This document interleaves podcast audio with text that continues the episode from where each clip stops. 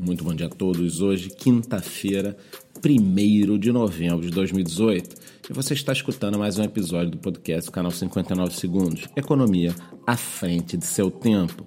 É, meus amigos, e talvez um dia a gente consiga sair desse patamar de preço, mas no momento o que temos para hoje é isso, né? O preço do Bitcoin continua preso ali na faixa entre 6.200 e 6.800. Ontem ele chegou a bater ali em 6.240, teve um pequeno pumpzinho de quase 100 dólares por volta de meio-dia e continua naquele patamar então do horário da tarde, que seria de 6.300 dólares por unidade da criptomoeda na Coinbase. Segundo uma entrevista recente do CEO da BitMEX, que é uma figura super importante do mercado, ele acredita que esse marasmo pode durar aí talvez mais 12 ou 18 meses. É um cara com muita experiência, dono da exchange que hoje eu diria que é a que mais gira aí valores e ele está no mercado desde 2013, né? Mas nem mesmo ele pode, pode garantir nada. Se forem 12 a 18 meses, continuaremos aqui do mesmo jeito. Conforme eu disse ontem também, esse marasmo aí do mercado do Bitcoin impacta nas altcoins, então elas continuam negativas da mesma forma de ontem, só que abrindo um pouquinho mais os valores. Então, temos aqui alguns destaques como Stellar, Litecoin e Cardano, as três apresentando menos 4,5% nos últimos sete dias. No campo das notícias, continuamos sem nada muito representativo, mas temos sempre alguma coisa aí para trazer para vocês. Então, óbvio que temos de tocar no assunto que ontem, dia 31 de outubro, fizemos 10 anos do lançamento das primeiras informações sobre o Bitcoin, apesar dele começar a ser transacionado depois, todo mundo atribui a essa data o grande momento importante. Então acho que depois a gente pode até fazer uma reflexão, um bate-papo, uma live para a gente falar aí sobre esses 10 anos, sobre a importância, o que, é que a gente pode esperar dos próximos 10 anos. Lembrando que 10 anos não é brincadeira não, tá? Se isso fosse para ser destruído ou provar a ineficiência, já, já teria acontecido. É um dos motivos que eu acredito muito nesse mercado. Então agora falando de notícias em geral, é muito importante que você como brasileiro fique ligado, tá? Por quê?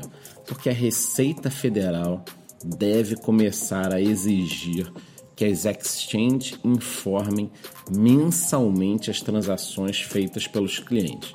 Então, o que a Receita Federal está querendo fazer é transformar esse mercado em algo muito semelhante ao mercado de ações e outros produtos financeiros, onde ela vai ter todas as informações por CPF, ela vai cruzar essas informações com a sua declaração de imposto de renda e vai perceber ali se você está sendo malandrinho ou não. Então é um assunto muito delicado para a gente tratar. É importante que as pessoas tomem decisões, né? não dá para você brincar em relação a isso. É uma coisa muito particular. Tem gente que é, acha que não vai declarar nada, tem gente que quer declarar tudo, tem gente que quer um meio termo, tem gente que procura subterfúgio.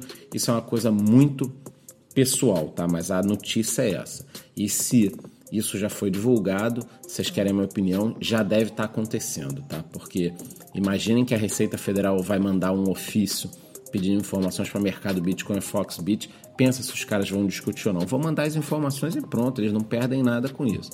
Agora, é óbvio que saindo mais notícias sobre isso aqui, a gente pode ter um impulsionamento do mercado P2P. Então, eu acredito que o mercado P2P possa crescer aqui no Brasil e muita gente vai entrar com Bitcoin aqui via P2P e depois mandar suas criptomoedas para Binance ou outra exchange aí, talvez descentralizada, para poder ficar transacionando sem se preocupar.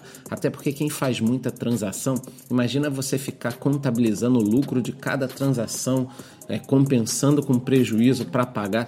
Isso vai ser um rolo danado. Em algum momento a gente vai ter que discutir uma forma de fazer isso melhor.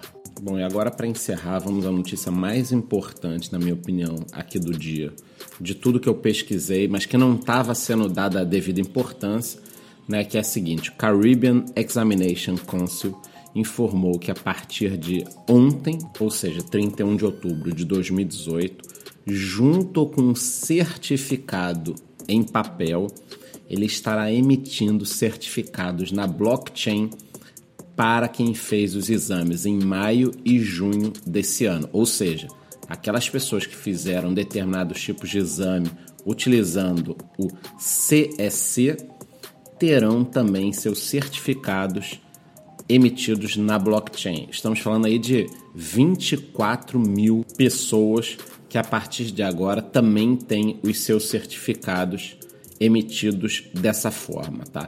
E eles mesmos declaram que isso é algo revolucionário, por quê? Porque a partir de agora essas informações podem ser verificadas e compartilhadas de forma muito rápida. E um detalhe interessante: o Caribe sofre muito com tempestades, tornados, é, desastres naturais. Então, em alguns casos, eles perdiam algumas informações. Então, colocando isso na blockchain, é óbvio que nós teremos muito mais segurança. Agora, por que, eu acho importante pô, um conselho lá no Caribe, um bando de ilha, tal, um negócio que. Por que eu estou tão interessado nisso, né? Porque é óbvio que no futuro isso vai migrar aí para todas as escolas, universidades, cursos.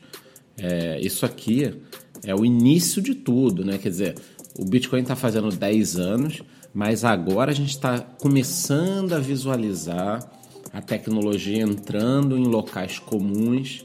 E eu acho que aí nos próximos 5 a 10 anos, eu costumo falar muito aqui que de 2 a 5 anos a gente já vai ver essa revolução, né? Aqui vai sair da entrelinha aqui de um podcast matinal para manchete dos jornais. Mas é óbvio que isso aqui é um negócio revolucionário. A gente fala aqui das certidões de casamento, das carteiras de trabalho, tudo isso poderá migrar do papel e de custos altíssimos e com demora às vezes para você checar uma informação. Quer dizer, hoje eu como brasileiro quero alguns tipos de informação, tem que ir lá no cartório pesquisar. Quer dizer, é um negócio meio louco, né? Meio é, não dá para pensar que precisa continuar sendo assim. Então, hoje está começando aqui a entrega de certificados dessa forma e uh, principalmente essa questão de desastres naturais eu achei muito interessante, né? Porque a gente vive assistindo aqui pela TV, passou um tornado, destruiu uma das ilhas e ali são perdidas várias informações e agora eles vão ficar tratando isso de forma mais segura. Então essas foram as notícias importantes do dia aí. Amanhã é feriado, dia dos mortos ou dia das altcoins, se você preferir aí. Então nos vemos na próxima segunda-feira com o nosso podcast diário no mesmo horário aí, tentando sempre colocar antes das sete e meia da manhã muito bom dia e bom final de semana.